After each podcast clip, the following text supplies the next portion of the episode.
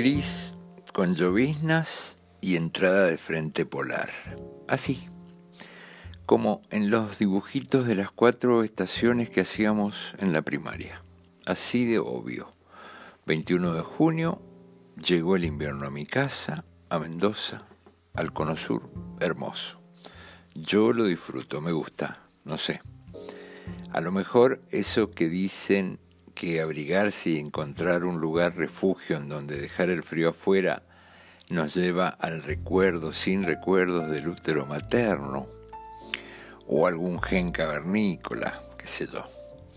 Tengo un buen amigo, un muy buen amigo, que se autodeclara el primer sufridor del frío. Se viene quejando desde que empezó el otoño.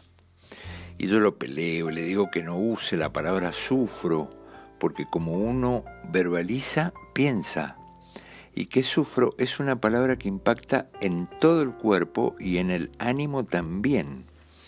Y que sufrir es otra cosa. Y él me dice que diga lo que yo diga, él igual tiene frío. Y que cuando llega el invierno, lo único que hace es esperar que se termine. Esperar. Esperar, qué verbo poderoso, qué verbo de mierda. Esperar. Detener el movimiento o la acción hasta la llegada u ocurrencia de algo, según Wikipedia. Esperar te consume la vida. Te deja el cerebro como cayendo en cámara lenta. Sería interesante tener el dato de cuánto tiempo vivimos realmente si le descontamos las esperas. Va a ser difícil ese dato porque estamos contaminados de esperar, vivimos esperando.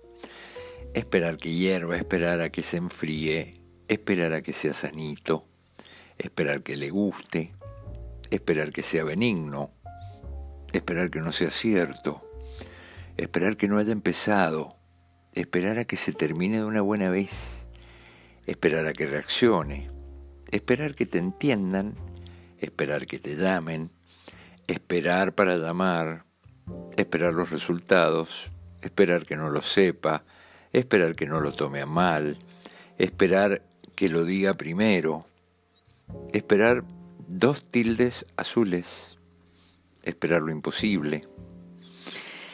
Medio exagerado el dicho ese, el que espera, desespera. En todo caso, todos esperamos la muerte, pero mientras tanto, vamos haciendo alguna cosita que nos distraiga. Vivir, por ejemplo.